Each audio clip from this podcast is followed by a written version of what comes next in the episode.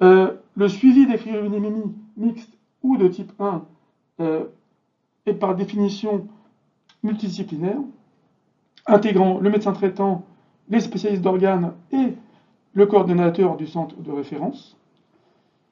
Le bilan biologique, en plus du bilan clinique, comprend généralement le taux de la cryogénémie, le taux du C4 et la présence ou non d'un facteur rhumatoïde, l'évaluation de la fonction rénale sur la créatinémie et le DFG, le rapport protéinurie sur créatinurie et la présence ou non d'une hématurie à l'ECB.